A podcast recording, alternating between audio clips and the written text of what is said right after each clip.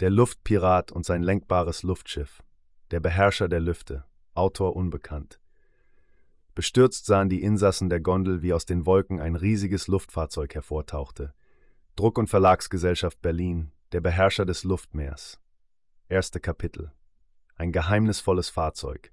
Hoch oben in den Lüften über den reich gesegneten Landschaften des südlichen Frankreichs schwebte eine gewaltige dunkle Kugel.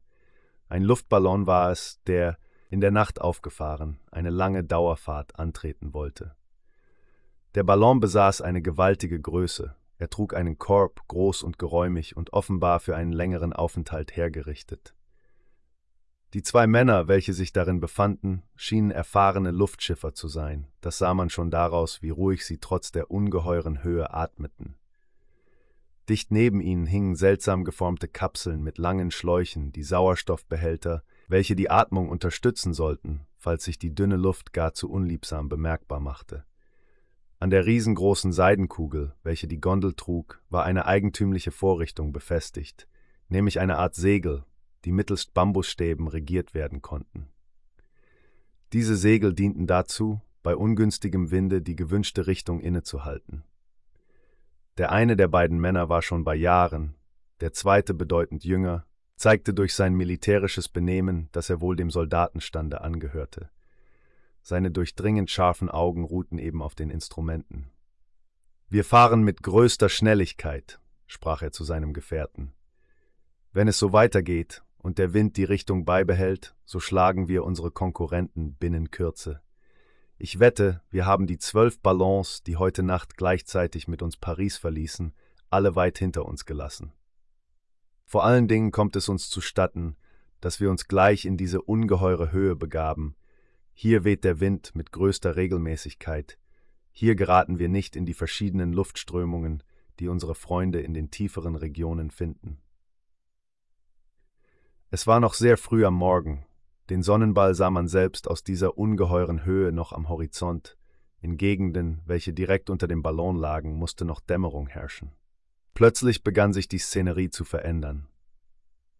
Die Luft war bis vor kurzem noch durchsichtig klar gewesen, nun schien sie sich mit leichten Nebeln zu erfüllen. Das waren die leichten weißen Wolken, die selbst in diesen Höhen schweben und die ganz urplötzlich und zauberhaft erscheinen. Dennoch blieb die Windrichtung dieselbe und nur die Fernsicht wurde durch die Wolken beschränkt. Der mächtige Ballon trieb noch mit großer Schnelligkeit dahin, obwohl es aussah, als ob er völlig stillstände. Man brauchte aber nur einen Blick auf die Instrumente zu werfen, um zu sehen, dass sich die riesige Seidenkugel mit größter Geschwindigkeit fortbewegte. Das wird eine prächtige Fahrt, rief der jüngere der Herren begeistert. Wenn es so weitergeht, passieren wir in fabelhaft kurzer Zeit die deutsche Grenze, wir müssen tief im Innern Russlands landen, wir müssen diesmal eine Fahrt unternehmen, wie sie noch nicht dagewesen ist, eine Dauerfahrt, die uns den Weltrekord sichert. Weiter schwebte der gewaltige Ballon, Manchmal boten die Wolken eine größere Fernsicht, dann aber schlossen sie sich wieder zusammen, so dass es den Luftschiffern zumute war, als ob der Ballon mitten durch einen milchweißen See dahinschwebte.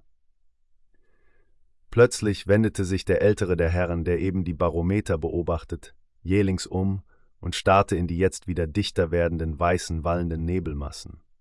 Sehen Sie, dort, dort, rief er seinem militärischen Gefährten zu, Jetzt ist es wieder verschwunden, aber da kommt es wieder. Sehen Sie dort zwischen den Wolken nicht den dunklen Körper? Das ist einer der anderen Ballons, welche die Dauerfahrt unternahmen, antwortete der jüngere Herr überrascht. Wahrhaftig, ich hätte nicht geglaubt, dass wir bei unserer fabelhaft schnellen Fahrt überholt werden könnten. Aber sehen Sie doch nur hin, begann der Ältere von neuem. Das ist kein Ballon, es ist etwas anderes. Die Wolken lassen es ja verzerrt erscheinen, aber ich setze meinen Kopf zum Pfande, dass es kein Fahrzeug ist wie das unsere da. Jetzt kommt es näher, da sehen Sie nur. Der Sprecher brach rasch ab, aber jetzt war auch sein jüngerer Gefährte aufgesprungen, und beide bohrten ihre Blicke in die Dunstmassen, als welche die Wolken in dieser Höhe erschienen. Ja, da kam es heran etwas Seltsames, offenbar langgestrecktes, es ließ sich noch nicht deutlich erkennen, aber es war zweifellos, dass es sich auf den Ballon zubewegte. Die fahren direkt gegen den Wind, schrie jetzt der jüngere der Herren. Das geht ja nicht mit rechten Dingen zu. das hat etwas Besonderes zu bedeuten. Ein lenkbares Luftschiff, antwortete der ältere der Luftschiffer, ein Fahrzeug, ich sehe es ganz deutlich. Jetzt kommt es eben zwischen den Wolken hervor, es hält noch immer die Richtung auf uns ein. Wahrhaftig, das ist zumindest sonderbar. Die beiden Männer starrten sich an, dann warfen sie einen Blick auf die Instrumente, welche die Höhe anzeigten. Fünftausend Meter, sprach der ältere Herr. Ein lenkbares Luftfahrzeug in dieser Höhe, das ist unmöglich. Die beiden Fahrzeuge, welche sich in Paris befinden, können gewiss nicht in solche Höhe hinauf, und das hätte ja auch gar keinen Zweck.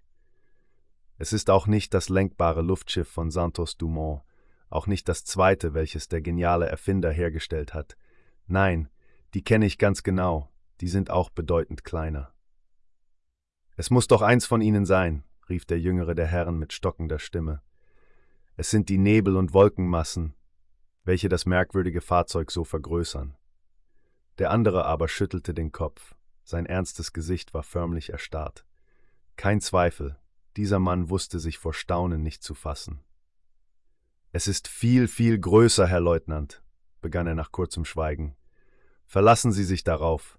Und es kann auch keins der Lenkbaren sein, die in Paris untergebracht sind, denn sie werden jetzt gerade ausgebessert, sie sind unmöglich aufgestiegen. Sollte es vielleicht ein deutsches Fahrzeug sein? fragte der französische Offizier, in dessen Augen sich jetzt ein Gefühl des Ärgers und der Feindseligkeit bemerkbar machte. Die Deutschen sollen ja auch Luftfahrzeuge besitzen. Es wäre nicht ausgeschlossen, dass sie eine Reise mit ihnen nach Frankreich unternehmen. Nein, nein, auch das ist nicht der Fall, rief der andere. Das Einzige, was hier in Betracht käme, und welches so groß ist wie das sonderbare Fahrzeug, das auf uns zufährt, das hat, wie ich bestimmt weiß, den deutschen Boden nicht verlassen. Und die anderen Lenkbaren sind viel kleiner. Nein, Herr Leutnant, wir haben ein fremdes Fahrzeug vor uns, welches, wie ich es offen zugestehen muss, mir völlig unbekannt ist.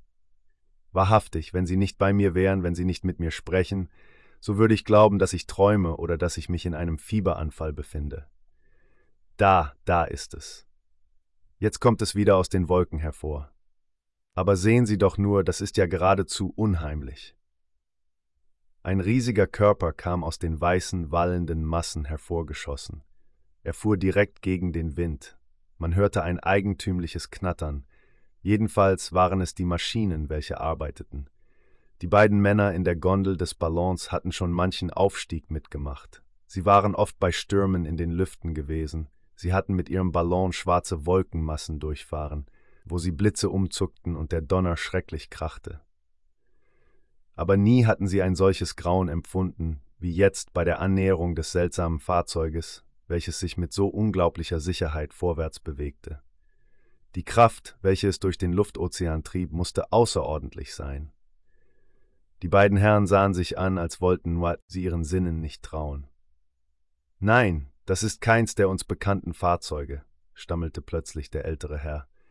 Sehen Sie doch, Herr Leutnant, das Luftschiff besteht ja aus Metall. Es ist kein Zweifel, das ist ein eigenartiges Metall, welches mit einem unglaublich leichten Gas gefüllt sein muss. Und sehen Sie nur am Vorderteil diese gewaltige Spitze.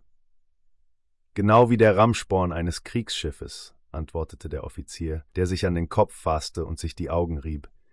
Er meinte vielleicht, die seltsame Erscheinung würde plötzlich wieder verschwinden. Aber es war keine Fantasie. Das rätselhafte, riesige Luftschiff kam heran, man hörte das Knattern der Maschinen, das Arbeiten der Flügelräder, aber sonderbar, man sah keinen Menschen. Das Luftschiff hatte die Richtung auf dem Ballon genommen, und so konnte man es nur von vorn betrachten.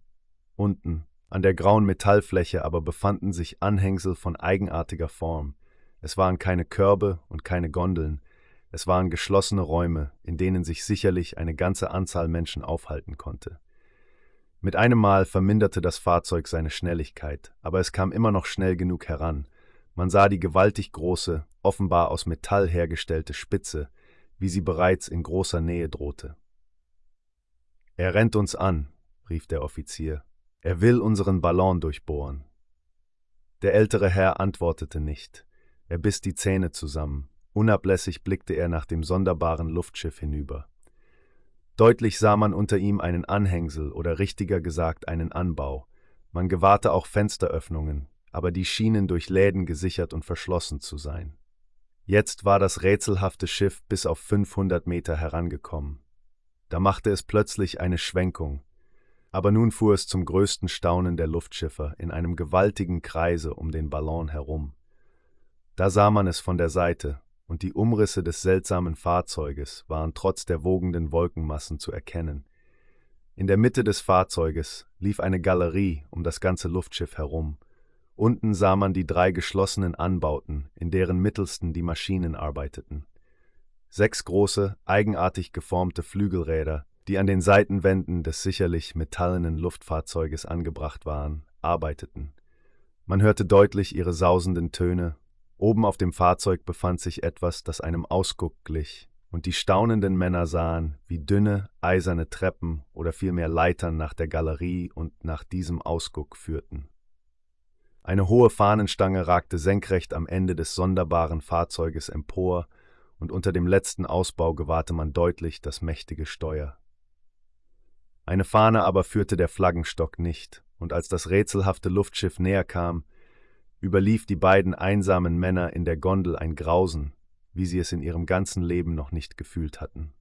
Zweimal umkreiste das Fahrzeug den Ballon, dessen Insassen sich ordentlich ohnmächtig vorkamen. Sie fühlten, dass sie von den Leuten, die sich da in den geschlossenen Anbauten befinden mussten, abhängig waren. Ein Stoß der eisernen Spitze musste ja die Seidenhülle des Ballons in Fetzen reißen und die beiden Männer als formlose Massen in die Tiefe schleudern. Jetzt war das seltsame Fahrzeug zum zweiten Male um den Ballon herumgeflogen, da aber kam es plötzlich hinter ihm hervorgeschossen und schwebte jetzt an seiner Seite. Es war kaum noch fünfzig Meter entfernt, und diese Entfernung verringerte sich mit jeder Sekunde. Wir stoßen zusammen, rief der Offizier, indem er unwillkürlich nach einem Revolver griff, als ob er sich mit der Waffe gegen die Insassen des feindlichen Fahrzeuges schützen könnte. Der Zusammenstoß geschah aber nicht, das Fahrzeug schien wunderbar gelenkt zu werden. Es rückte immer näher heran, aber ein Zusammenstoß wurde offenbar vermieden. Da, da ein Mann, rief der ältere der Luftschiffer. Sehen Sie doch da im vordersten Anbau. Wahrhaftig, jetzt wird die Sache geradezu unheimlich. Er hatte recht, dort war eine Art Tür aufgeschoben, und plötzlich stand eine Männergestalt auf der schmalen Galerie, welche die Anbauten miteinander verband. Es war eine hohe, stolze Erscheinung in der einfachen dunkelblauen Uniform eines Kapitäns, auf dem dunkelbraunen Haar saß die Mütze mit dem goldenen Streifen. Er stand mit untergeschlagenen Armen auf der Galerie, die er blitzschnell betreten haben musste. Aber merkwürdigerweise hatte er sein Gesicht bedeckt. Eine Halbmaske von schwarzem Sammet ließ nur den energischen Mund und das bärtige Kinn sehen. Aus der Maske hervor aber blitzten zwei Augen, so unheimlich, so glühend, dass die beiden Herren in der Gondel betroffen zurückprallten. Schweigend betrachtete der Mann in der blauen Uniform die Gondel des Ballons, von welcher er sich höchstens zwanzig Meter entfernt befand. Woher kommt ihr? rief er plötzlich mit tönender Stimme. Von Paris, rief der ältere Luftschiffer förmlich mechanisch. So, von Paris, klang es schneidend herüber. Nun gut, dann nehmt einen Auftrag von mir mit. Dort in der Hauptstadt ist man ja geschäftig genug, das Luftmeer zu besiegen, Fahrzeuge zu bauen, mit denen man den Luftozean beherrschen möchte. Aber sagt diesen Männern, dass ich der Herr der Lüfte geworden bin und dass ich es auch bleiben werde. Sagt ihnen, dass sie es nicht wagen sollten, mit mir in Wettbewerb zu treten. Das möchte ihnen zum Verhängnis ausschlagen. Ich bin der Beherrscher der Lüfte, ich will es bleiben, von der Erde hat man mich verjagt, man hat mich gewissermaßen für vogelfrei erklärt, mich wie ein Stück Wild fast zu Tode gehetzt, aber hier oben dulde ich niemand neben mir, sagt es denen, die das vollbringen wollen, was mir längst gelungen ist. Und wehe ihnen, wenn sie es wagen, mir hier oben feindselig in den Weg zu treten. Wehe ihnen, sie sollen den Kapitän Morse kennenlernen. Zweiten Kapitel Der Beherrscher der Lüfte. Die letzten Worte klangen wie Donnerton, aber im selben Augenblick verschwand auch der rätselhafte Mann wieder in den Anbau. Man hörte einen Laut, als ob eine Falltür ins Schloss schlug. Gleich darauf veränderte das riesige Luftschiff wieder seine Richtung, und im selben Moment griffen die beiden Luftschiffer nach ihren Köpfen. Sie pressten unwillkürlich die Hände auf die Ohren, bestürzt über den furchtbaren Laut, der dort ertönte. Neben der eisernen Spitze hervor klang es, das musste wohl eine sogenannte Sirene sein, eins jener gewaltigen Nebelhörner, mit welchem die Schiffe bei Nebelwetter auf der See Signale geben. Aber dieser Ton war ganz verschieden, und zwar so furchtbar, so durchdringend, dass die beiden Männer meinten, das Trommelfell müsste ihnen platzen. Das klang wie eine geheimnisvolle Warnung, als wollte der unheimliche Maskierte sagen, hütet euch, mir nahe zu kommen, mir, dem Besitzer dieses seltsamen Luftfahrzeuges. Zum zweiten, zum dritten Male schallte der furchtbare Laut. Da griffen die beiden Luftschiffer mit zitternden Händen nach den Ventileinen. Hinab wollten sie, schnell hinab, nur fort aus dieser unheimlichen Nähe. Zischend entwich das Gas durch die geöffneten Ventilklappen und der stolze Ballon, der eben noch in der ungeheuren Höhe majestätisch dahingesegelt, sank schnell durch die Wolkenmassen. Das rätselhafte Luftschiff aber blieb allein. Es schwebte hoch oben über den Wolken. Einen Augenblick schien es regungslos zu verharren. Dann begann die Maschine von neuem knatternd zu arbeiten. Mit fabelhafter Geschwindigkeit drehten sich die Flügel umeinander, und nun schoss das merkwürdige Fahrzeug pfeilschnell von dannen. Es hatte die Richtung nach Nordwest eingeschlagen, als ob es sich direkt in der Richtung auf Paris zu bewegte, auf die Hauptstadt, in welcher kühne, geniale Männer zuerst lenkbare Luftschiffe erbauten. Der Ballon aber sank mit großer Schnelligkeit aus den Höhen herab und landete schon nach kürzester Zeit auf den Gefilden Frankreichs. Dort staunte man nicht wenig, als man den gewaltigen Luftballon erblickte, denn er gehörte ja zu den Dauerfahrern, welche ungeheure Strecken Landes überfliegen sollten. Niemand konnte sich bei dem schönen Wetter diese vorzeitige Landung des Ballons erklären. Man fragte, ob irgendein Unglück geschehen sei, ob der Ballon beschädigt wäre, aber die beiden Luftschiffer gaben ausweichende Antwort. Sie hatten nur einen Gedanken, sie wollten so schnell als möglich nach Paris zurück und dort die unheimliche Begegnung melden, sie wollten genau berichten, was sie da oben über den Wolken gesehen hatten. Die beiden Herren ließen sich kaum Zeit, für die Verpackung des Ballons zu sorgen. Nachdem sie Order gegeben, den zusammengepackten Ballon nach Paris zu befördern, fuhren sie so schnell wie möglich zur nächsten Bahnstation und erreichten bald Paris, wo ihr plötzliches Erscheinen das größte Staunen erregte. In dieses Staunen mischte sich Ärger, denn viele hatten gerade auf diesen Ballon gewettet, Sie waren überzeugt gewesen, dass dieses mächtige Luftschiff mit einer Segelvorrichtung alle anderen Konkurrenten besiegen würde. Man sparte nicht einmal mit Vorwürfen, alle wollten den Grund wissen, warum der Ballon die Weiterfahrt aufgegeben hatte. Aber die Neugier wurde nicht gestillt. Dagegen eilten die beiden Luftschiffer nach dem Ballondepot, in welchem sich auch die militärischen Ballons und einige sogenannte lenkbare Luftschiffe befanden. Auch hier erregte das Erscheinen der beiden Männer das höchste Erstaunen und bedenkliches Kopfschütteln, das sich aber noch steigerte, als die beiden so schnell zurückgekehrten dem Komitee, zu dem auch einige Offiziere gehörten, ihr sonderbares Erlebnis mitteilten. Schweigend hörte man sie an, dann wechselte man verständnisvolle Blicke und nachher malte sich Unglauben in aller Mienen. Meine Herren, sprach endlich ein alter Offizier mit silberweißem Haupthaar, dem man den altgedienten Militär auf hundert Schritte ansah und dessen Knopfloch die bunten Bänder verschiedener Orden zierten. Meine Herren, Sie haben uns soeben eine Wundergeschichte erzählt, höchstwahrscheinlich, um das vollständig unbegreiflich frühe Unterbrechen Ihrer Reise zu erklären. Aber ich meine, da hätte sich doch eine andere, glaubhaftere Ausrede finden lassen. Sie sind ja beide erfahrene Luftschiffer, aber nehmen Sie es mir nicht übel. Diese Erzählung halte ich für ein Märchen. Der junge Offizier wollte eine heftige Antwort geben, aber sein älterer Gefährte hielt ihn zurück. Ich bin seit mehr als 15 Jahren Luftschiffer, erwiderte er, nicht ohne Stolz. Ich habe selbst meine Auffahrten nicht mehr gezählt. Mich hat noch niemand in meinem ganzen Leben einer Lüge für fähig gehalten, noch weniger ist es mir möglich, mir als ernstem Forscher Wundergeschichten auszudenken. Dass man in unseren Bericht Zweifel setzen würde, wusste ich von vornherein, aber er ist dennoch die Wahrheit. Ich habe schon gefährliche Fahrten durchgemacht, aber nie in meinem Leben habe ich ein solches Grauen empfunden wie heute Morgen, als wir unvermutet dem unheimlichen Fahrzeug begegneten. Halten Sie unsere Erzählung immerhin für ein Märchen, wir können es nicht ändern. Wir haben weder geträumt noch fantasiert, das seltsame Fahrzeug ist uns wirklich begegnet.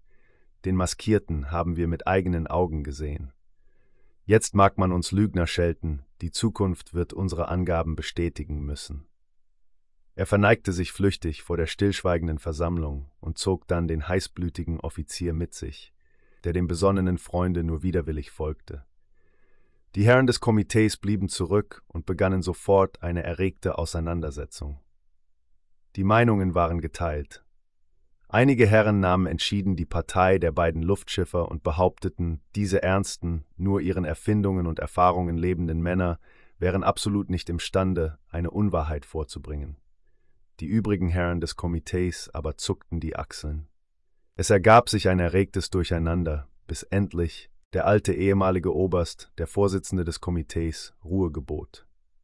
Meine Herren, sprach er mit Stentorstimme, ich bin vielleicht vorhin, als mir die seltsame Geschichte erzählt wurde, mit der Entgegnung etwas unvorsichtig gewesen. Ja, ich glaube sogar, ich habe unsere beiden geschätzten Mitglieder beleidigt. Das mag man mir altem Soldaten, der schon anno 78 in mancher Schlacht gekämpft, zugute halten. Ich bin eben ein bisschen rau, aber das ist nicht so gemeint. Ich denke, es ist das Beste, wir schweigen über die ganze Sache.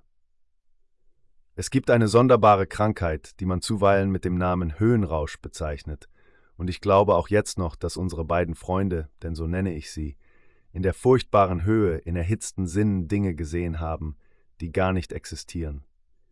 Halluzinationen, wie sie häufig selbst den heldenkühnsten Menschen widerfahren. Das glaube ich. Sollte es aber dennoch so sein und ein Fahrzeug existieren, welches alles übertrifft, was sich der menschliche Geist vorstellt, nun wohl, so werden wir ja noch weiteres darüber hören. Also einstweilen erbitte ich Stillschweigen, ja, ich verpflichte die Herren sogar dazu. Sie kennen das schnelle Urteil der oberflächlichen Menge, und ich möchte unsere beiden Freunde nicht lächerlich machen. Diesen Worten stimmten alle zu, und bald trennten sich die Herren, indem sie sich gegenseitig das Versprechen gaben, über das seltsame Ereignis Stillschweigen zu bewahren. Aber schon am nächsten Tage kam eine Nachricht, welche die Mitwissenden aufs höchste befremdete. Da war nämlich ein zweiter Ballon der Dauerfahrer wegen mangelhafter Ventile hart an der Grenze des französischen Gebiets niedergegangen. Die Insassen des Ballons kamen am nächsten Tage nach Paris zurück, aber auch sie hatten von einer merkwürdigen Erscheinung zu erzählen.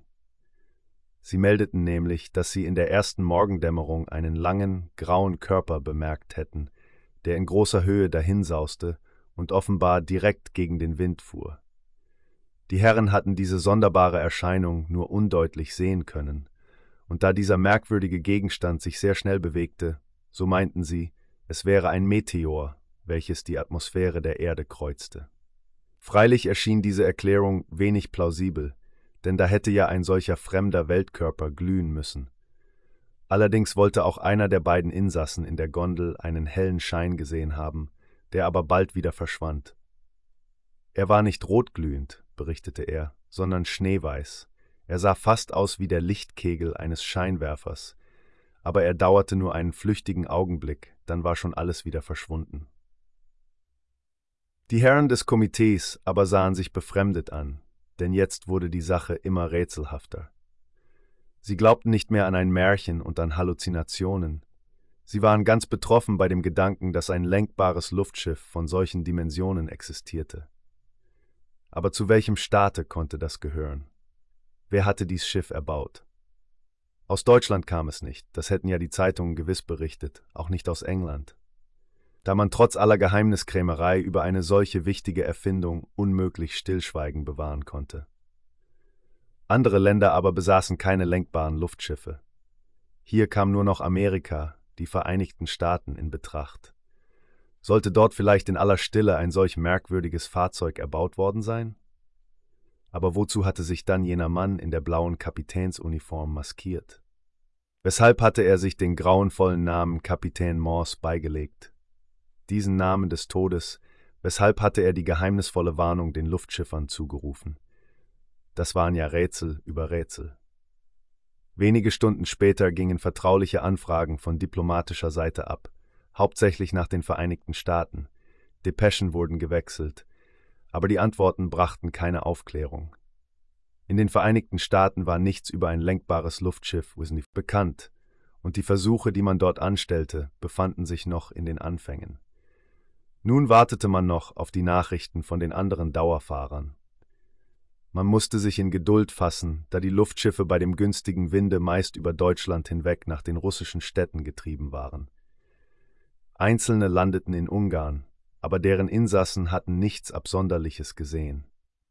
Nun harrte man voller Ungeduld auf die Nachrichten der übrigen Dauerfahrer, welche bei den mangelhaften Verkehrsmitteln im südlichen Russland erst nach Ablauf einer Woche erwartet werden konnten.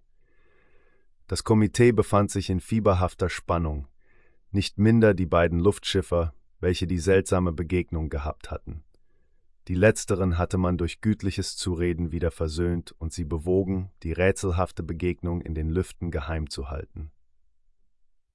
Das wurde auch gern zugestanden, da man den Spott und Hohn der großen Menge fürchtete. Diese hätte ja nie und nimmer eine solche Geschichte geglaubt, das hätte man für eitel Fabel, ja für hellen Wahnsinn gehalten. Endlich kamen die langersehnten Nachrichten, Depeschen trafen ein, in denen die Dauerfahrer ihre Erlebnisse meldeten. Die meisten waren alle tief im Innern Russlands gelandet. Ein Ballon war sogar um ein Haar ins Schwarze Meer geraten. Nur ein Luftschiff fehlte noch. Dieses schien am weitesten geflogen zu sein. Und wieder kam ein Tag, da klapperten die telegraphischen Apparate. Eine Depesche kam aus dem fernsten Russland, vom Uralgebirge an Asiens Grenzen. Es waren die noch Vermissten, und das Komitee, dem die Ankunft der Depeschen gemeldet war, begab sich in größter Eile nach der Station, wo man die Depeschen aufnahm. Die Leitung mochte nicht recht in Ordnung sein, denn die Depesche langte zwar an, aber in verschiedenen Pausen, die teilweise halbe Stunden dauerten. Zunächst meldeten die Luftschiffer im Triumph, dass sie jedenfalls den Weltrekord geschlagen hätten. Sie berichteten, dass sie sich bereits auf der Heimreise befänden. Schon wollte das Komitee die Depesche als beendet erklären, da begann der Apparat plötzlich von neuem zu ticken. Ja, das verstehe ich nicht, sprach der Telegrafenbeamte, als er auf die Typen sah, welche durch den Apparat direkt auf die Papierstreifen gedruckt wurden. Das sind ja ganz sinnlose Worte. Die Telegrafenleitung in Russland muss völlig in Unordnung geraten sein. Oder der Telegraphist ist betrunken. Nein, nein, sprach der alte Herr, indem er sich eiligst hinzudrängte, das ist die Chiffreschrift unserer Gesellschaft. Geben Sie her, das ist noch eine besondere Meldung. Der Apparat tickte noch immer. Die scheinbar sinnlosen Worte reihten sich eins an das andere. Dann kam plötzlich jenes Signal, welches das Ende der Depesche verkündete. Kopfschüttelnd überreichte der Beamte dem Greise die beschriebenen Papierstreifen. Der alte Herr verließ die Station mit auffallender Hast, ihm folgten die übrigen Herren, die sich draußen im Flur um den Vorsitzenden drängten. Was bedeutet dies? fragten verschiedene Stimmen hastig. Sie haben die Chiffreschrift gelesen? Was enthält der geheimnisvolle Schluss dieser langen Depesche? Der Greis machte ein sehr ernstes Gesicht. Meine Herren, sprach er leise, wir haben unseren beiden Mitgliedern, welche die Begegnung meldeten, Unrecht getan. Hier ist schon die dritte Bestätigung, dass ein solch merkwürdiges Fahrzeug existiert. Einen Augenblick, ich werde es Ihnen vorlesen. Und mit ganz leiser, vor Erregung zitternder Stimme las der alte Herr die bedeutungsvollen Worte. Sechs Stunden vor unserer Landung haben wir ein seltsames Luftfahrzeug gesehen, welches anscheinend in großer Höhe dahinsauste. Es verfolgte die Richtung nach Südosten, es flog den südlichen Steppen Russlands zu, anscheinend um den Kaukasus zu erreichen. Das Luftschiff schien sehr groß zu sein, sein Aussehen war fremdartig. Weiteres werden wir mündlich mitteilen. Der alte Herr faltete die Depesche zusammen. Hier waltet ein Geheimnis, ob, sprach er. Hier befindet sich ein Mann im Besitze eines Fahrzeuges, wie es sich nicht einmal die kühnste Fantasie vorstellen kann. Meine Herren, wir wollen nur hoffen, dass dieser geheimnisvolle Maskierte seine offenbar geniale Erfindung nicht zu dämonischen Zwecken benutzt.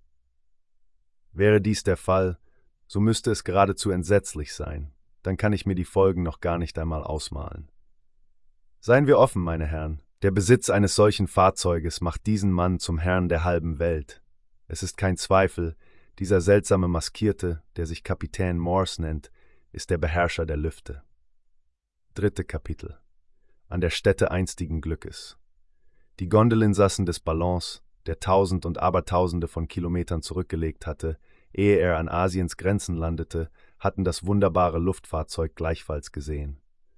Und sie irrten sich auch nicht, als sie behaupteten, dasselbe wäre in der Richtung des Kaukasus von dannen gefahren. Das Luftschiff hatte jene Richtung eingeschlagen, nach Georgien, nach den Landschaften, die zwischen dem Kaspischen und dem Schwarzen Meere lagen. Es war ein herrlicher Morgen, die Sonne beleuchtete eine wunderbare Landschaft, man konnte glauben, dass sie den deutschen Alpen angehörte. Nadelwaldungen bedeckten die Berghänge, hier und da sah man grüne Wiesen, tiefer unten in den Tälern schäumten kristallklare Flüsse. Hoch oben zeigten sich die Berge, von denen die höchsten in Schnee und Eis glänzten, sonst aber war in dieser herrlichen Gegend kein Mensch zu sehen. Dieses prächtige Tal schien gemieden zu sein, man sah nur einige Vögel, welche über den Tannenwäldern kreisten, Raubvögel, die offenbar nach Beute suchten. Plötzlich hielten die Raubvögel in ihren regelmäßigen Kreiszügen inne. Sie kreischten, schlugen mit den Flügeln und schwangen sich dann schnell hinweg, um pfeilschnell in den Tiefen der Abgründe zu verschwinden. Was war das für eine Störung, welche die Segler der Lüfte von dannen trieb? Das war sicherlich jener graue, seltsame Gegenstand, der plötzlich zwischen den Kuppen zweier himmelhoher Berge hindurchschoss. Pfeilschnell bewegte sich diese fremdartige Erscheinung durch die Lüfte, aber jetzt begann sie sich zu senken. Die merkwürdige Erscheinung schien noch immer in der Luft etwas über den Abhängen der Berge entlang zu sausen. Sie fuhr über die Tannen und Fichten dahin, und jetzt näherte sie sich den grünen Wiesen. Ja, das war jenes seltsame Luftschiff, welches die Franzosen gesehen hatten, dieses sonderbare Fahrzeug, welches so plötzlich auftauchte, dass man ein Phantom zu sehen glaubte. Hart über einem Felsplateau, über einer Lichtung, blieb es plötzlich stehen. Die Flügel wirbelten nicht mehr, doch schien eine geheimnisvolle Gewalt es zu regieren. Es stand fast unbeweglich, ungefähr zwanzig Meter über dem Boden. Dann hörte man wieder jenes seltsame Klappen, und im selben Augenblick fiel eine lange, aus Seide geflochtene Strickleiter herab. Kaum berührte diese den Boden, da kletterte auch schon ein Mann aus dem Luftschiff, der Mann in der blauen Uniform, der auch jetzt die Maske trug. Hinter ihm aber kletterte eine zweite Gestalt hinab, die gleichfalls ein ungewöhnliches Aussehen darbot. Nein, das war kein Sohn der weißen Rasse, die buntfarbigen Gewänder, welche die geschmeidige, aber sehnige Gestalt umhüllten, deckten braune Glieder. Dieser noch junge Mann war sicherlich unter glühender Sonne aufgewachsen. Er folgte dem Vorankletternden mit größter Gewandtheit. Beide erreichten schnell hintereinander den Boden. Der zweite Mann war nicht maskiert. Sein junges, braunes Gesicht besaß einen eigentümlich träumerischen Ausdruck, fast sanft, ja weiblich.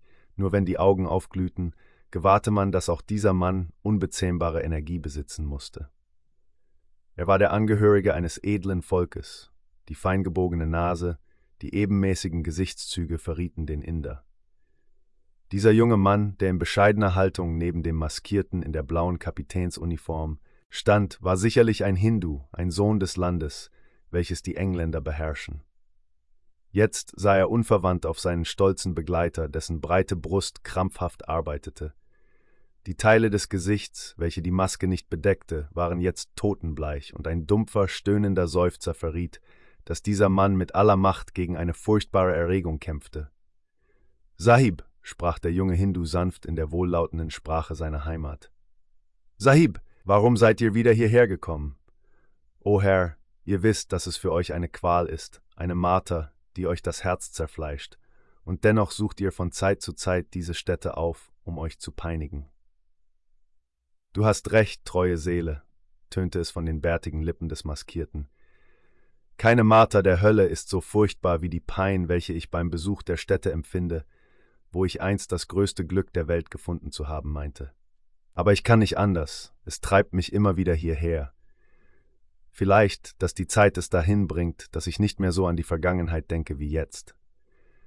Aber wenn ich auch fliegen kann, soweit der Himmel blau ist, wenn die Erde, wenn das Weltall mir offen steht, eine finstere Gewalt gibt es, die mich immer wieder hierher führt, wo ich einst so glücklich gewesen.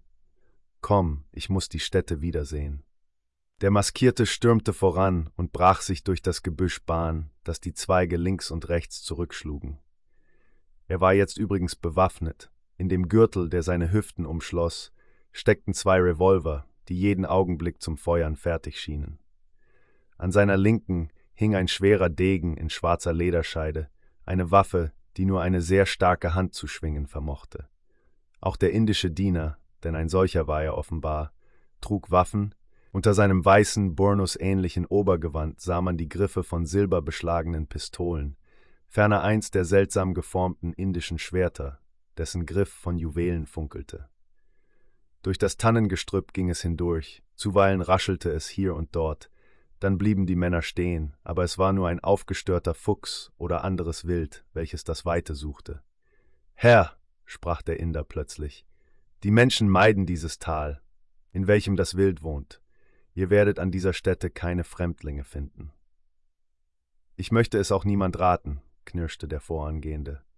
Wehe dem, der es wagt, die Grabesruhe zu stören. Ich bin kein Dämon, kein Teufel, aber hier würde ich jeden Störenfried vernichten. Doch da sind wir, da ist's, es ist alles noch unverändert. Er nahm die Mütze mit dem goldenen Streifen ab, der indische Diener aber kreuzte die Arme über der Brust und neigte sich tief, als ob er jemandem seine Ehrerbietung bezeugte. Da war eine Lichtung, und auf dieser Lichtung sah man die Trümmer von Gebäuden. Hier schien ein großes Gehöft gestanden zu haben, von dem jetzt nur noch die Grundmauern zu sehen waren. Auch diese wurden bereits von Gestrüpp überwuchert. Deutlich sah man noch eine große Umfassungsmauer und darinnen die Überreste von größeren und kleineren Gebäuden. Hier musste ein gewaltiges Feuer getobt haben, denn man sah an den Steinen noch die Brandspuren. Hier und dort gewahrte man auch die Reste verkohlter Balken. Der Maskierte ließ seine flammenden Augen über die Trümmerstätte gleiten, dann wendete er sich plötzlich und schritt nach dem Rande des Waldes. Dort sah man drei Hügel, aber auf diese Hügel waren schwere Steine gewälzt, so schwer, dass sicherlich eine Anzahl starker Männer dazu gehört hatten, um diese Felsblöcke auf die Hügel zu wälzen. Und wieder klang das dumpfe Stöhnen von den Lippen des Maskierten. Bei dem größten der Hügel warf er sich zu Boden. Und dieser Mann, der sonst wie von Eisen schien, der presste jetzt völlig gebrochen seine Stirn auf die kahlen Felsblöcke. Da ruhen Sie, keuchte er endlich. Steine musste ich hier auftürmen lassen, damit die Wölfe und die Bären die Toten nicht ausgruben. Die raubgierigen Bestien habe ich abgewehrt, aber die Gedanken kann ich nicht abwehren. Und immer wieder kommen sie und martern mich. Damals habe ich geglaubt, der glücklichste der Menschen zu sein. Und wie lange hat es gedauert, ein paar kurze Jahre, dann war alles dahin. O die Hunde, die Bestien, die mein Glück vernichtet haben. Diese Elenden, welche ich auf dem ganzen Erdenball suchen will, die auch mich zugrunde richteten, die es dahin brachten, dass man mich wie einen gemeinen Verbrecher verfolgte, mich, der in seinem ganzen Leben nichts anderes getan hat, als Menschenrechte hochgehalten. Das war diesen Schurken ein Dorn im Auge, sie wussten, wo sie mich trafen. Ha, die Nacht steht noch vor meinen Augen, als ich zurückkehrte und von fern die Feuersglut gewahrte, als ich, wie ein Rasender herbeistürmend, nur noch die Leichen meiner Lieben fand. Ermordet hat man sie, erbarmungslos ermordet. Alles, was ich besaß, vernichtet. Mich aber hat man zum Geächteten erklärt, für einen Schurken, der den Tod durch Henkerschand verdiente. Sie glaubten ja leichtes Spiel zu haben, diese Halunken, welche mich um mein Glück beneideten. Fasst euch, Herr, sprach der Inder, in dessen sonst so flammenden Augen helle Tränen glänzten. Ihr macht euch noch elend. Nein, sprach der Mann, indem er sich hastig emporrichtete. Ich habe es überwunden. Alles hat man mir genommen, alles, sie glaubten schon ihr Ziel erreicht zu haben. Aber eins konnten sie mir doch nicht nehmen, mein Genie und mein Wissen. Das war ihnen nicht möglich. Und das habe ich benutzt, damit habe ich jenes Fahrzeug erbaut, mit welchem ich den Ozean der Lüfte durchkreuze. Das Verweilen auf der Erde haben sie mir unmöglich gemacht, die Bestien, gut, Jetzt bin ich der Herrscher der Lüfte geworden. Jetzt war dieser Mann wieder der Alte. Wohl streifte noch ein Blick furchtbarsten Schmerzes die steinernen Hügel, unter denen die Toten schlummerten, aber dann glühten seine Augen in einem furchtbaren Feuer. Es war das Feuer der Rache. Ja, an diesen Gräbern habe ich geschworen, fuhr er fort. Da habe ich es gelobt, dass ich Rache nehmen will. Rache zunächst an den Schurken, die mich entehrten, die mich in den Augen der Welt zum Verbrecher stempelten, Rache an den Vernichtern meines Glücks, Denen gilt zuerst mein Suchen. Aber dann kommen andere an die Reihe. Überall will ich erscheinen, wo Unrecht getan wird. Überall will ich, Kapitän Morse, auftauchen, erscheinen wie der Blitz aus heiterem Himmel. Mit meinem wunderbaren Fahrzeug, welches mir Macht verleiht, will ich als rächender Vergelter auftreten. Die ganze Erde will ich ruhelos durchkreuzen, nicht eher will ich sterben, als bis ich dieses Lebenswerk vollendet habe. Nur einmal noch musste ich vorher die Stätte meines ehemaligen Glückes wiedersehen. Jetzt beginnt die Zeit der Rache. Er wendete sich hastig um und drückte die Mütze auf das braune Haar. Mit festen Schritten wendete er sich von der ehemaligen Ansiedlung, die jetzt von allen Menschen gemieden zu werden schien. Herr, wo wollt ihr die Elenden suchen? fragte der Inder. Ihr wisst ja selbst noch nicht, wo ihr sie finden könnt. Ihr habt diejenigen, die damals euer Glück vernichteten, kaum gesehen. Wer weiß, was aus ihnen geworden ist. Auch sie sind vielleicht elend zugrunde gegangen. Nein, schrie der Maskierte mit furchtbarer Stimme, dann gäbe es keine Gerechtigkeit mehr auf der Welt. Ich fühle es, noch kann ich Rache nehmen. Ich will sie suchen, ich werde sie finden. Auf meinem Fahrzeug kann ich überall hingelangen. Zurück zum Luftschiff, welches mich blitzschnell von dannen trägt, in die höchsten Höhen des Luftmeers, dahin, wo noch nie ein Mensch gelangte, in die unerforschten Regionen des Erdballs und vielleicht später, wenn mein Genie noch andere Verbesserungen getroffen, gar ins Universum, in die Sternenwelt.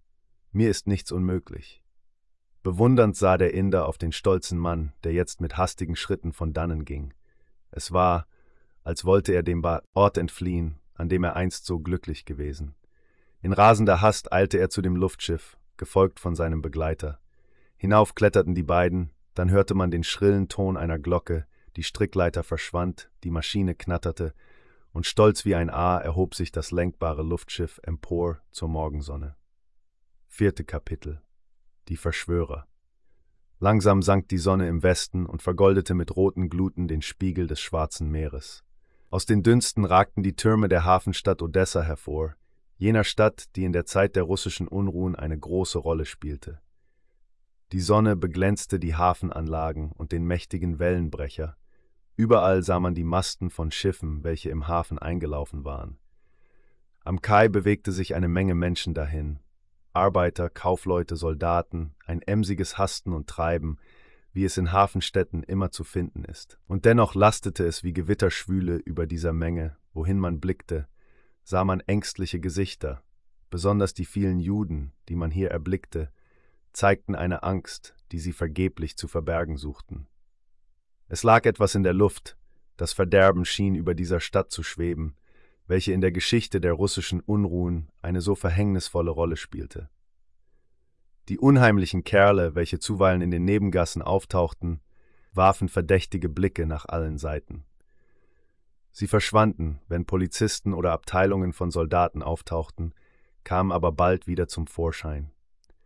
Dann flüsterten sie zusammen, dann machten sie grimmige Gesichter und nicht selten drohten sie den geängstigten Juden mit ihren Knüppeln, worauf die Hebräer eiligst die Flucht ergriffen.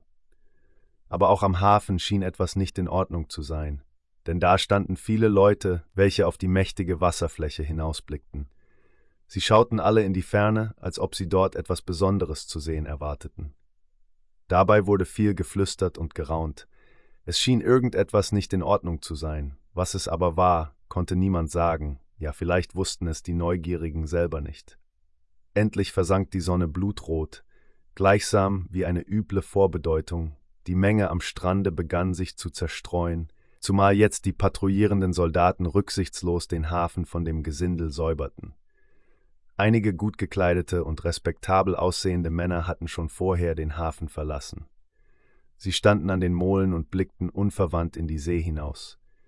Jetzt gingen sie schnell von dannen, aber nicht nach der Stadt, sondern am Alexandrowski-Platz vorüber, nach jenen parkartigen Gebieten, welche den Namen Datschen führen. Da lagen der städtische botanische Garten, die Friedhöfe und weiterhin einige Kasernen, an der Straße aber, die mitten durch dieses parkähnliche Terrain führte, erhoben sich hier und da stattliche Landhäuser. Sie besaßen meist große Gärten und waren durch größere Strecken des Parkes voneinander getrennt. Nach einem dieser Landhäuser gingen drei Männer, die man für wohlhabende Bewohner von Odessa halten musste. Sie standen in mittleren Jahren und ihre Gesichter, die vorher harmlos dreingeblickt, nahmen, als sie das Landhaus betraten, einen ganz anderen Ausdruck an. Wer in die Augen dieser Leute blickte, konnte sich vor ihnen fürchten. Im Landhause selbst befanden sich Leute, die wie Diener gekleidet waren, die drei Ankömmlinge aber auffallend vertraulich begrüßten. Diese erwiderten die Grüße in gleicher Weise. Einer der Männer fragte, Nun, wie ist es? Noch nichts zu sehen? Nein, gar nichts, grollte der eine der Zurückkehrenden. Auf der See war keine Spur von einem Schiffe zu erblicken. Wir sind schon in höchster Unruhe. Am Ende ist alles missglückt, und dann wären unsere Unternehmungen unmöglich geworden. Nur mit Hilfe der Schiffe können wir etwas erreichen und unsere weitreichenden Pläne ausführen. Sie werden schon kommen, Väterchen, erwiderte der andere zuversichtlich. Es sind Männer von Stahl und Eisen, vielleicht ist die günstige Zeit noch nicht gekommen, aber sie kommt ganz gewiss, vielleicht schon in dieser Nacht, denn schließlich hat es ja keine Eile. Gewiss hat es Eile, zischte der andere, indem er mit dem Fuß auf den Boden stampfte. Lange lässt es sich nicht mehr geheim halten. Wenn man erst Verdacht schöpft, wird die Hälfte unserer Pläne vereitelt. Urplötzlich muss die Überraschung kommen. Dann sind wir die Herren des Schwarzen Meeres, dann sind alle anderen ohnmächtig. Dann werden wir unsere Bedingungen vorschreiben, von allen Hafenstädten riesige Kontributionen fordern und die Schiffe mit Schätzen beladen. Kein Zweifel, hier war eine Verschwörung im Gange, aber der Sprechende brach schnell ab und ging mit seinen beiden Begleitern die Treppe hinauf, während die übrigen Männer unten zurückblieben. Sollen wir nicht Ausguck halten? Rief der eine der vermeintlichen Diener den Hinaufgehenden nach. Ist nicht nötig, lautete die Antwort. Um Mitternacht gehen wir selbst auf das flache Dach. Übrigens wird die Nacht dunkel werden. Sollten die Schiffe kommen, so hören wir ja ihre Signale, auch müssen wir dann die Scheinwerfer gewahren. Haltet nur gute Wacht und beobachtet die Straße. Sollten unvermutet Polizisten oder Soldaten nahen, so gebt ihr sofort das Warnungszeichen. Aber es hat keine Eile, wir müssen nur für alle Fälle vorsichtig sein. Wenige Minuten später befanden sich die drei Männer oben in einem Gemach, dessen Türe sie hinter sich verriegelten. Was meint ihr? fragte der eine, der offenbar eine gewisse Autorität besaß und den seine Gefährten Orlov nannten. Habt ihr Vertrauen zu Matuschewko? Glaubt ihr, dass er seine Pläne durchsetzt? Was meint ihr, Gregor, Vassil? Seid ihr auch jetzt noch überzeugt, dass ich den richtigen Mann auf die Schiffe schickte? Ja, wir sind der festen Überzeugung, erwiderte Vassil, indem er mit seinen Begleitern bezeichnende Blicke tauschte. Matuschewko ist der richtige Mann, der besitzt Energie und Tatkraft, der wird die erste Gelegenheit benutzen, der ist wild wie ein Tiger und wird alles über die Klinge springen lassen. Ja, wild ist er, erwiderte Orloff gedankenvoll. Wild wie eine Bestie, mir wäre es lieber, er würde besonnener sein, da könnten wir weit mehr erreichen. Was siehst du denn so gedankenvoll vor dich hin? fragte Gregor den Unheimlichen, als er plötzlich wie geistesabwesend in die Ecke starrte. Ach, ich denke eben an den Ingenieur, lautete die Antwort. Ihr wisst doch, wen ich meine, an diesen Narren, von dem man nicht wusste, woher er stammte. Er sagte einmal, er wäre ein Deutsch-Amerikaner und stamme von deutschen Eltern, sei aber jenseits des Weltmeeres geboren. Möglich, dass es die Wahrheit gewesen ist. Das war ein Mann, wenn der auf unsere Pläne eingegangen wäre. Mit seiner Hilfe hätte uns die Welt gehört. Aber dieser Narr hatte ja moralische Anwandlungen, und als er merkte, was wir beabsichtigten, da wies er uns streng zurück, da drohte er, unsere kühnen Pläne der Regierung zu verraten. Das ist ihm auch schlimm bekommen, erwiderte Vassil. Ein Glück ist es nur, dass wir uns ihm nie zu erkennen gaben, dass wir immer in entstellender Kleidung mit ihm verkehrten. Sonst säßen wir vielleicht jetzt in Sibirien oder hätten unter Henkers Hand geendet. Geschickt war er. Solchen Menschen gibt es wohl kaum wieder. Aber als wir bemerkten, dass er von unseren Plänen nichts wissen wollte, als er forderte, dass wir jene Tat unterlassen sollten, die er Verbrechen nannte, da haben wir es dem Narren heimgezahlt. Er glaubte schon auf dem Gipfel seines Glücks zu stehen. Da am Kaukasus, in Georgien, hatte er sich angesiedelt. Da wollte er seine verrückten Ideen von Menschenrechten verbreiten. Er war ja ein Mensch, der solchen verschrobenen Ideen nachgrübelte. Aber wir haben ihn unschädlich gemacht. Wir haben ihm gezeigt, was es heißt, wenn man uns beleidigt oder wenn man uns gar zu drohen wagt. Haus und Hof haben wir ihm in Flammen aufgehen lassen und alles totgeschlagen, was sich dort befand. Ein Unglück war es nur, dass er gerade nicht in seiner Besitzung weilte, sonst hätte er ja auch dran glauben müssen. Aber auch so haben wir uns gerecht. Wir haben es durch Schlauheit, durch List und gefälschte Papiere dahin gebracht, dass er als einer der verworfensten Verbrecher galt, dass man seinen Steckbrief überall hinschickte, dass man ihn wie ein wildes Tier hetzte. Wer weiß, wo er im Elend und Jammer zugrunde gegangen ist. Aber es war schade um ihn. Er konnte unglaubliche Dinge vollbringen. Ich staunte, als er mir einmal seine Pläne und Entwürfe zeigte, seine Experimente. Es war nur eine kurze Zeit, aber ich habe da wunderbare Dinge gesehen. Was nur aus jenen Papieren geworden sein mag. Ich glaube, er hat sie immer bei sich getragen. Lass den Narren, rief Orloff. Den hat schon längst der Teufel geholt. Jetzt denke an unsere Pläne, an unser großartiges Werk, welches uns die Herrschaft über das Schwarze Meer sichert. Wein her, wir wollen trinken. Die neblige, naskalte Luft am Hafen hat uns durch und durch erkältet, und um Mitternacht wollen wir auf das flache Dach hinaufsteigen. Der Wein wurde gebracht, und die Verschwörer, denn nur um solche konnte es sich handeln, begannen zu zechen.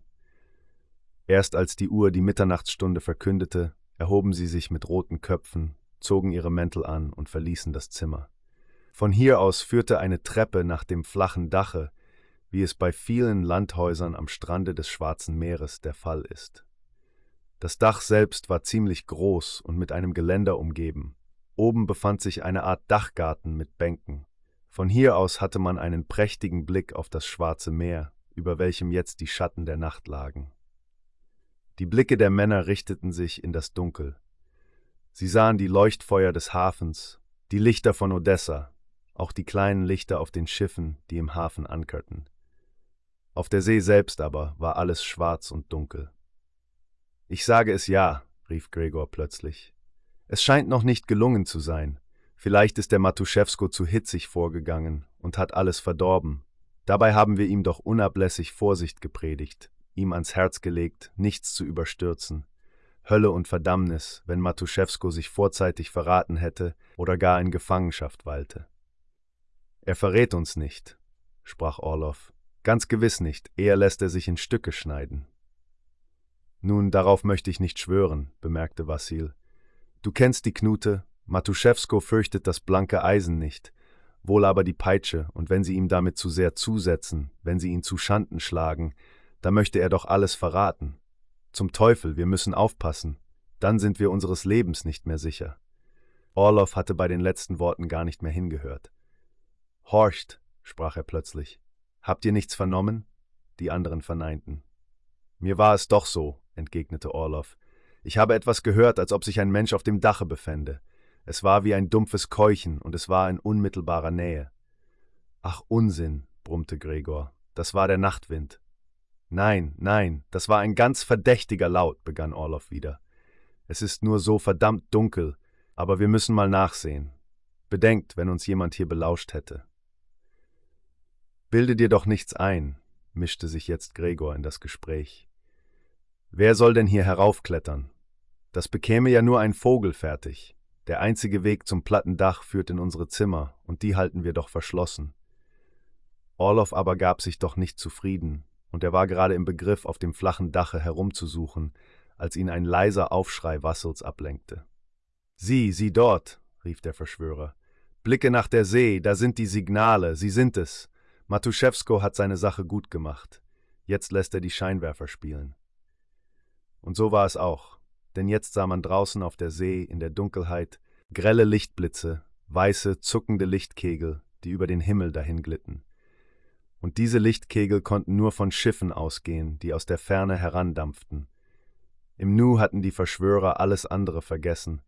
Sie dachten nicht mehr an jenes verdächtige Geräusch, an die merkwürdigen Worte Orloffs, sie tanzten vor Freude auf dem flachen Dache herum und gebärdeten sich wie die Unsinnigen. Und immer wieder sah man draußen in der Finsternis die Scheinwerferblitze, welche sicherlich von nahenden Schiffen herrührten. Hinab, hinab, rief plötzlich Orloff.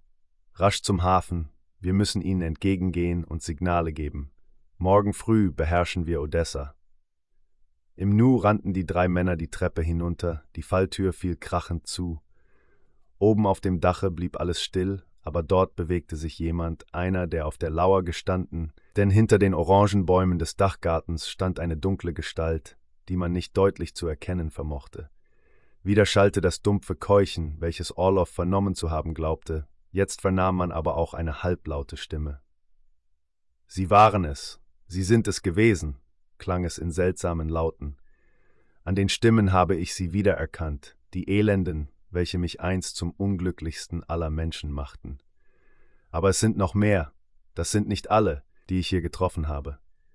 Es sind noch mehr von diesen Schurken, und ich ruhe und raste nicht, bis ich diese Erbärmlichen zur Verantwortung gezogen habe.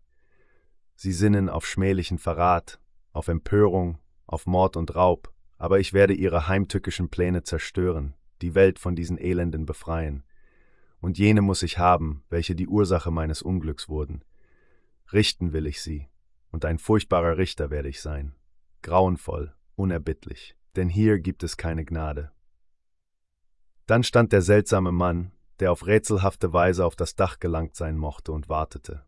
Er wartete, bis unten das Tor des Landhauses geöffnet wurde, bis er hörte, wie eine ganze Anzahl Männer auf die Straße eilten. Er vernahm das Trappeln der Schritte, die sich in größter Eile nach der Richtung des Hafens bewegten. Dann geschah Seltsames. Sehen konnte man nichts, aber oben auf dem Dache des Landhauses zuckten dreimal rote Blitze, wie von einem Signal, und nach kurzer Zeit hörte man ein Sausen in der Luft, da schien sich etwas herabzusenken. Man hörte ein gedämpftes Knattern, als ob eine Maschine arbeitete. Trotz des Dunkels der Nacht sah man einen großen, unförmlichen Gegenstand über dem Landhaus schweben. Es klang, als ob etwas herabfiel, ein dunkler Schatten huschte schnell empor und verschwand in dem unförmlichen Gegenstand. Dann hörte man wieder das dumpfe Knattern, das Sausen, und der gewaltige schwarze Schatten fuhr wie eine nächtliche Spukerscheinung empor in die Lüfte. Fünft Kapitel Der Schreckenstag von Odessa. Es war Morgen geworden, aber trübe und schwer hingen die Wolken herab, unablässig rieselte ein durchkältender, eisiger Regen hernieder. Und dennoch war ganz Odessa auf den Beinen, trotz des Wetters, in welches man, wie man zu sagen pflegt, keinen Hund hinausjagte, Tausende von Menschen drängten sich mit angstvollen Gesichtern in den Straßen, Tausende blickten mit ängstlicher Neugierde nach dem Hafen. Alle Bande der Ordnung schienen gelöst zu sein, nur ein Teil des Militärs konnte noch als zuverlässig gelten. Matrosen zogen singend, berauscht und brüllend durch die Straßen. Auf den Schiffen im Hafen zeigte sich kein Mensch.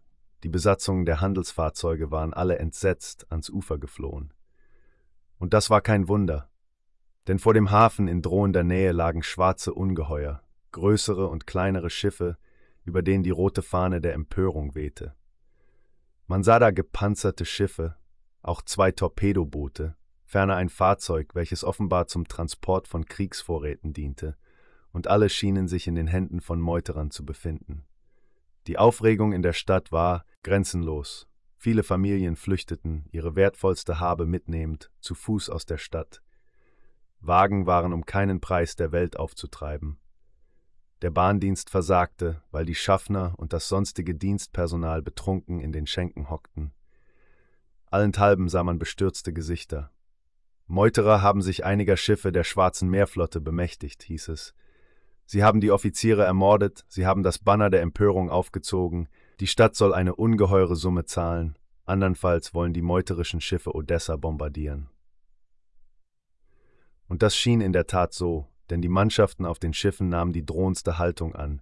Sie hatten einen Boten geschickt, der von der Stadt Millionen als Lösegeld forderte. Andernfalls drohten sie, würden sie die Hafenstadt in Schutt und Asche legen. Die ersten Booten schickte man zurück, aber nun wurden die Meuterer dreist. Sie schickten jetzt eine ganze Abordnung schwer bewaffneter Seesoldaten ans Land, um gebieterischen Tons die freche Forderung zu wiederholen. Es drohte eine Katastrophe. Es schien, als wolle sich ein Teil des Militärs den Meuterern anschließen. Ein Teil der Truppen verweigerte den Gehorsam und blieb in den Kasernen, die übrigen hatten genug zu tun, um ihre widerspenstigen Kameraden in Schach zu halten. Jeden Augenblick musste das Gefürchtete eintreten. Man wagte es gar nicht, den Meuterern, die jetzt bewaffnet am Lande erschienen, Widerstand entgegenzusetzen. Dass sie von jemand gelenkt wurden, war ohne allen Zweifel. Und das mussten Verschwörer sein, die nicht zu der gewöhnlichen Schiffsbesatzung gehörten. Auf dem Transportschiff befanden sich diese Leute, die Häupter derselben waren Orlov, Gregor und Vassil, welche jetzt die Masken von sich warfen. Von dem Transportschiffe aus, welches gleichfalls bewaffnet war, dirigierten sie die Meuterei und sie taten das aus schlauer Berechnung. Wenn die Batterie am Strande Feuer eröffnete, so würden sie sicherlich auf das von den Meuterern besetzte Panzerschiff schießen, weniger auf das Transportfahrzeug, welches man für ungefährlicher halten musste. Es war dies ein Beweis, dass die Meuterer bedacht waren, ihr kostbares Leben zu erhalten. Die Verwirrung erreichte den höchsten Grad, da erschien plötzlich ein Mann in der Menge, dessen Auftreten einen gewaltigen Eindruck machte. Er trug einen Mantel, aber wenn derselbe sich ein wenig lüftete, so glaubte man eine blaue Uniform darunter zu bemerken. Der Mann hatte seinen Hut tief ins Gesicht gedrückt, sein linkes Auge war von einer schwarzen Binde bedeckt, die sein Gesicht völlig entstellte. Das rechte Auge aber blickte desto feuriger. Als dieser Mann, dessen hohes, gebietendes Wesen großen Eindruck machte, die zitternden Häupter der Stadt erblickte, drängte er sich plötzlich vor. Seine donnernde Stimme hallte wie das Dröhnen eines Ungewitters. Wollt ihr euch von feigen Meuchelmördern einschüchtern lassen? rief der Fremde, den niemand kannte, mit dröhnender Stimme. Wollt ihr denen, die sich durch nichtswürdigen Verrat und Meuchelmord in den Besitz der Macht setzten, Unsummen auszahlen und dadurch erst das Verderben heraufbeschwören? Vorwärts, werft diese Meuterer aus der Stadt heraus und antwortet mit den Batterien. Menschen sind oft seltsame Geschöpfe. Dasjenige, was die Offiziere weder durch Drohungen noch Bitten oder Befehle erlangen konnten, das geschah hier. Eine Abteilung Kosaken waren die ersten, welche sich blitzschnell auf die frechen Matrosen stürzten, und wildes Jubelgeschrei erschallte, als diese großmäuligen Helden plötzlich, ohne zu schießen, die Flucht ergriffen. Der Mann hatte es vollbracht, der Mann, welcher durch seine gewaltige Stimme und durch sein imponierendes Auftreten den Bann des Schreckens gebrochen. Dieser Mann war eine Strecke weit mit den Kosaken vorwärts gestürmt. Jetzt überließ er ihnen die Verfolgung der flüchtenden Empörer. Niemand ahnte, dass dieser Mann, der durch sein großartiges Auftreten das fürchterlichste abgewendet, derselbe war, den man einst allenthalben suchte, den man für einen Schreckensmenschen hielt, welcher nur den Tod durch Henkershand verdiente. Kapitän Morse, der Befehlshaber und Erbauer jenes seltsamen lenkbaren Luftschiffes, er war es, der durch sein Erscheinen die Stadt vom Schlimmsten gerettet. Jetzt schaute er düster nach dem Hafen hin, wo das Geschrei und Rufen der Menge ertönte. Zuweilen knallten Schüsse, man hörte den durchdringenden, gellenden Kampfruf der Kosaken, durch welchen sie sich gegenseitig anfeuerten. Der Stein ist ins Rollen gebracht, sprach er. Ich habe es getan und dadurch das Schlimmste von der Stadt abgewendet. Ich weiß jetzt, wo ich die Elenden zu suchen habe, die einst mein Glück vernichteten. Aber nicht im Hafen ist der Ort, wo ich mit ihnen abrechne. Ich muss sie hinaustreiben auf das blaue Wasser, auf das schwarze Meer, und dann kommt die langersehnte Stunde. Gleich darauf verschwand der Mann in der Menge, die nach dem Hafen flutete. Kapitän Morse konnte mit Stolz auf seine Tätigkeit blicken. Er hatte den verzagenden Mut eingeflößt, und der feste Entschluss, den jetzt die Verwaltung der Stadt zeigte, schien die Empörer vom Schlimmsten abzuhalten. Noch lagen die meuterischen Schiffe drohend vor dem Hafen, Schüsse fielen von dort, ja sogar einige der kleinen Schnellfeuergeschütze wurden abgefeuert. Von der Deputation, welche so frech die Millionen forderte, kam nur ein Teil wieder zurück. Die anderen hatten teils mit den spitzen Lanzen der Kosaken Bekanntschaft gemacht oder waren von den flinken Reitern gefangen genommen worden. Der Rest der Ausgeschickten warf sich in die Boote und ruderte in wilder Hast nach den Schiffen hinüber. Jetzt kam die Entscheidung, da die Zurückkehrenden verlangten, dass man nunmehr die Stadt bombardieren solle. Kapitän Morse aber hatte richtig gerechnet, als er durch seine Energie das Schlimmste vermied denn unter den Meuterern herrschte bereits Unschlüssigkeit, da begann man zu streiten und zu zanken. Freilich hatte man sich einiger Schiffe der Schwarzen Meerflotte bemächtigt, aber man konnte damit rechnen, dass die Schiffe des Geschwaders herbeikamen, dass die der Regierung treu gebliebenen Mannschaften einen Angriff auf die Empörer unternahmen. So war man unruhig geworden, man schaute unablässig auf das Meer hinaus, man fürchtete jeden Augenblick, die Schiffe des Kriegsgeschwaders könnten am Horizont auftauchen. Orlov, Vassil und Gregor sowie deren Begleiter, die sich jetzt aus ehemaligen Dienern in Gefährten der drei Rädelsführer verwandelt hatten, waren außer sich. Gregor und Orlov, die das größte Wort führten, ließen das Transportschiff, auf dem sie sich befanden, dicht an den meuterischen Panzer heranfahren. So macht doch ernst, schrien sie. Vor allen Dingen, wo ist Matuszewsko? In wenigen Augenblicken erschien der Gerufene, ein wild blickender, fast mongolisch aussehender Mann in der Uniform eines Bootsmanns. Seine Kleider und sein Hemd waren mit Blut bespritzt, und dieses Scheusal war ja einer der ersten, der die nichtsahnenden Offizieren ermordete. Er hatte auch den Schiffsarzt in greulicher Weise getötet. Der Mann sah eher aus wie eine Bestie als wie ein Mensch. Seine tief geschlitzten Augen glühten wie die eines Tigers. Zum Teufel, Matuszewsko, so macht doch ernst, schrie Orlov hinüber. Wir brauchen das Geld, nur mit großen Summen können wir etwas unternehmen. Mit Millionen können wir unsere Pläne nur durchführen. Munition ist doch genug an Bord. Eröffne das Feuer auf die Stadt. Wenn die ersten hundert Häuser in Trümmer geschossen sind, wird man schon klein beigeben. Deutlich sah man, wie der Wüterich drüben mit den Zähnen knirschte, wie er die gelben Zähne raubtierartig fletschte. Die Leute sind unschlüssig, rief er hinüber. Sie weigern sich, auf die Stadt zu feuern. Der schnelle Angriff der Soldaten hat sie verwirrt gemacht. Vor allen Dingen fürchten sie die Strandbatterien. Orlov heulte und tobte, aber das nützte nichts. Jetzt war es besser, wenn man Kaltblütigkeit zeigte. Hier können wir nichts machen, schrie Matuszewsko wieder herüber. Die Leute fürchten die Batterien, sie wollen nach anderen unbefestigten Hafenstädten fahren und dort Gelder erpressen. Aber keine Stadt ist so reich wie Odessa, schrie Orlov. Ich weiß es, hier liegen Millionen und Abermillionen, hier könnten wir ungeheure Summen erpressen. Ich will noch mal sehen, was sich tun lässt, sprach Matuszewsko nach einer Weile. Ich werde noch mal mit den Leuten reden. Drüben in der Stadt muss was Merkwürdiges passiert sein. Erst hat Kopflosigkeit geherrscht, und dann muss sich ein energischer Mann gefunden haben, durch den die ganze Situation geändert wurde. Hole der Teufel den Kerl. Der Wüterich rannte zu den meuterischen Mannschaften, und es sah in der Tat so aus, als ob sie mit der Beschießung beginnen wollten. Da blitzte es plötzlich auf den Strandbatterien auf. Ein zweiter, ein dritter Schuss folgte, und jetzt hörte man die Granaten sausen. Orlov ballte die Fäuste, als er sah, wie die Schiffe mit der meuterischen Mannschaft plötzlich drehten. Das Panzerschiff war das erste, welches in das Schwarze Meer hinausfuhr, die beiden Torpedoboote folgten, nun schloss sich in größter Eile der bewaffnete Transportdampfer an, auf dem sich die eigentlichen Häupter der Verschworenen befanden. Der beste Augenblick ist verpasst, rief Vassil wütend. Aber nun werden wir andere Hafenstädte heimsuchen, und die müssen bezahlen, oder sie werden beschossen und geplündert. Vorerst aber fuhren die Schiffe in die hohe See hinaus, indem sie eine südwestliche Richtung einschlugen. Sie wollten dadurch etwaigen Verfolgern entgehen, denn es war zweifellos, dass die Kriegsschiffe des Geschwaders nach den Meuterern suchten. Der Mut der Männer stieg aber, als sie nirgends ein solches Schiff sahen. Matuszewsko kam jetzt auf das Transportschiff herüber. Ich glaube kaum, dass wir eine Verfolgung zu befürchten haben, sprach der Unhold, als ihn seine Gefährten mit Fragen überhäuften.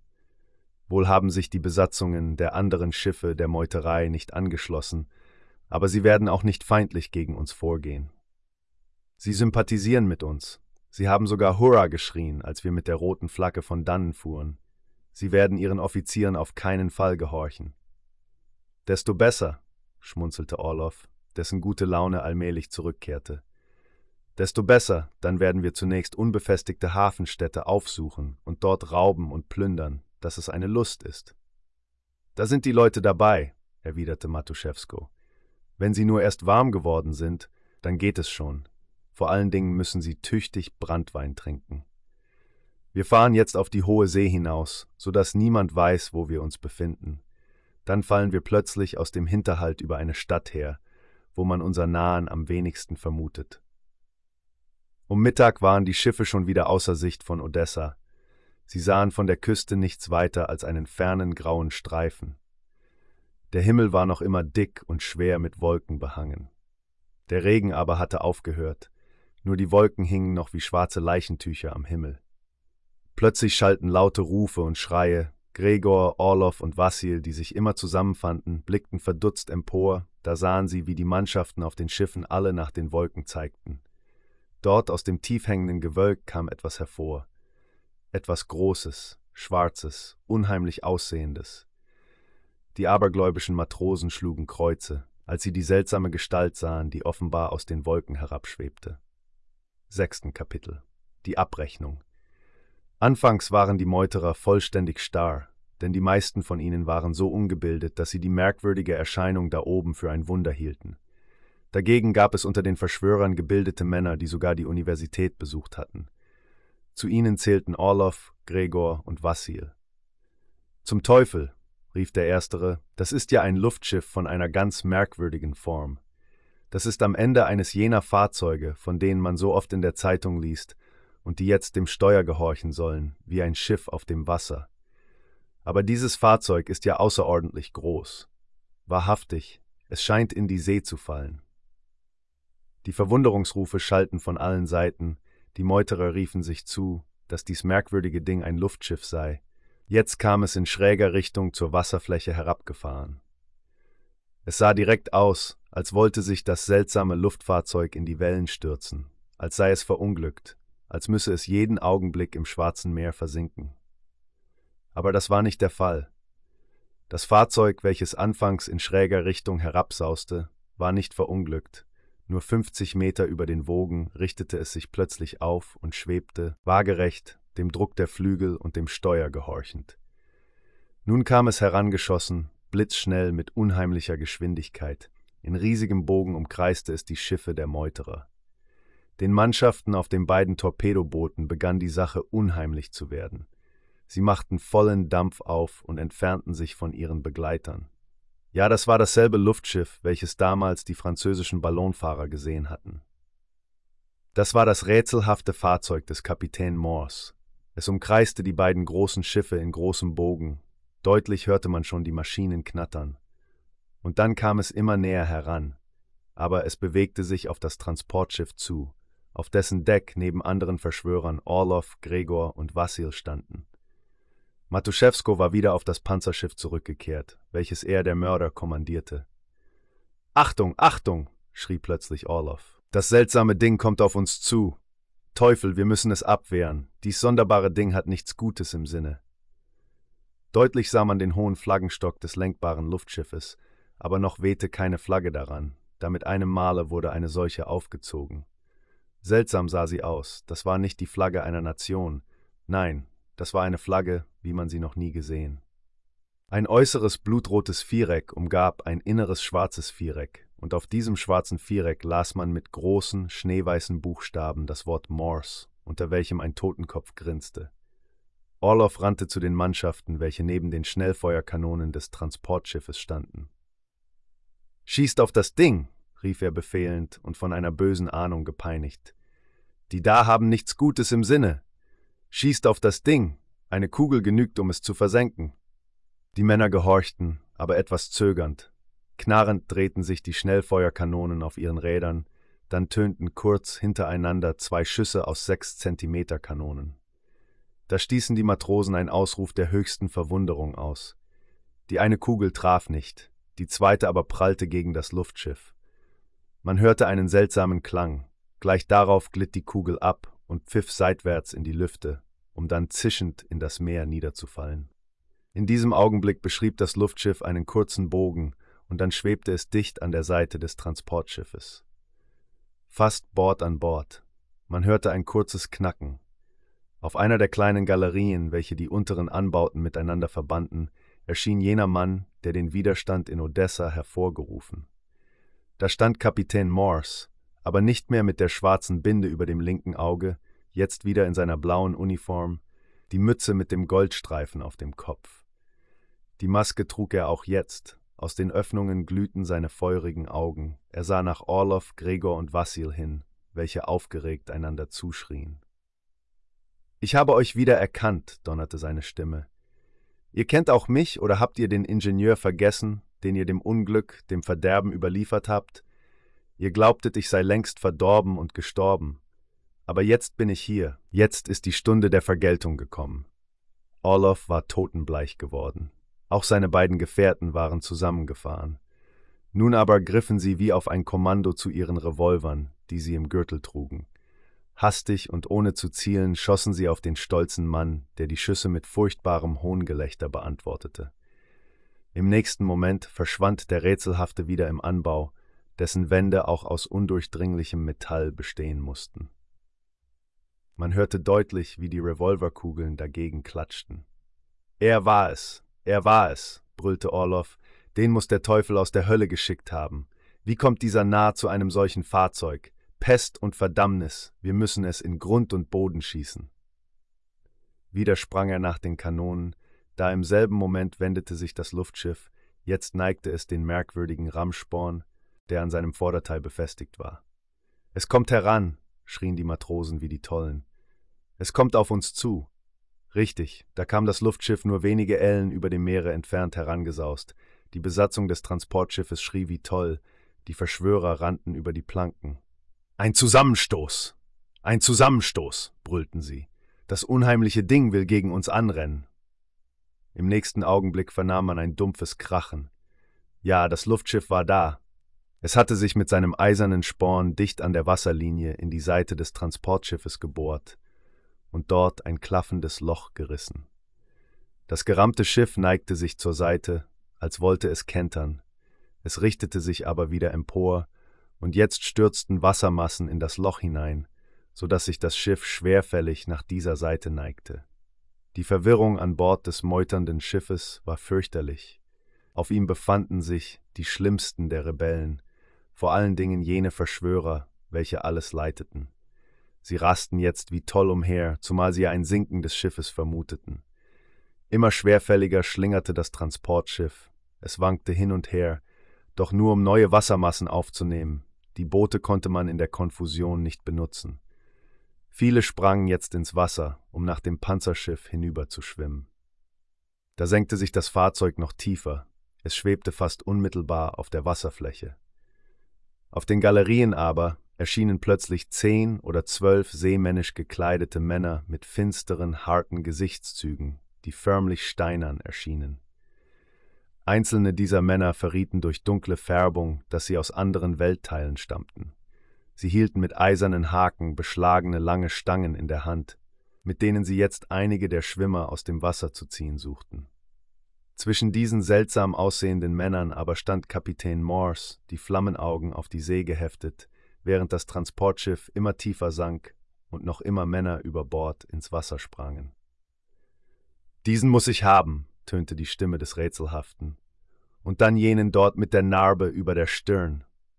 Und da aufgepasst, dort den riesengroßen Mann, welcher soeben aus dem Wasser emportaucht. Heran mit ihnen, diese lasst unter keinen Umständen entkommen. Das lenkbare Luftschiff schien von Geisterhänden regiert zu sein. Mit unheimlicher Sicherheit bewegte es sich nach jenen Stellen, welche der Kapitän bezeichnete. Dann fuhren die Stangen ins Wasser, die Eisenhaken packten die Bezeichneten, wo sie dieselben gerade zu fassen bekamen. Und nun wurden die Unholde trotz fürchterlichen Gebrülls und Sträubens nach den Galerien hingezogen. Kräftige Fäuste bemächtigten sich ihrer, die sich wie toll Gebärdenden wurden auf die Galerien gezerrt, dort trotz fürchterlichen Widerstandes niedergeworfen und augenblicklich gefesselt. Wenige Minuten später befanden sie sich in einem wie eine Schiffskajüte ausgestatteten Raum, wo man sie in eine Ecke schleuderte. Da lagen Gregor, Orlov, Vassil, aber zu ihnen gesellten sich in kurzer Zeit noch fünf Verschwörer, die sich durch ihre wüsten Gesichtszüge als brutale Schurken zu erkennen gaben. Auch diese hatte Kapitän Morse bezeichnet, auch sie wurden mit den Haken aus dem Wasser gezogen, gefesselt und in den Raum neben die drei Bösewichter geschleudert. Inzwischen hatten die Seeleute vom Transportschiff das Panzerschiff erreicht. Einige von den Verschwörern, die nicht schwimmen konnten, waren rettungslos zugrunde gegangen, aber das schien den furchtbaren Kapitän Morse wenig zu kümmern.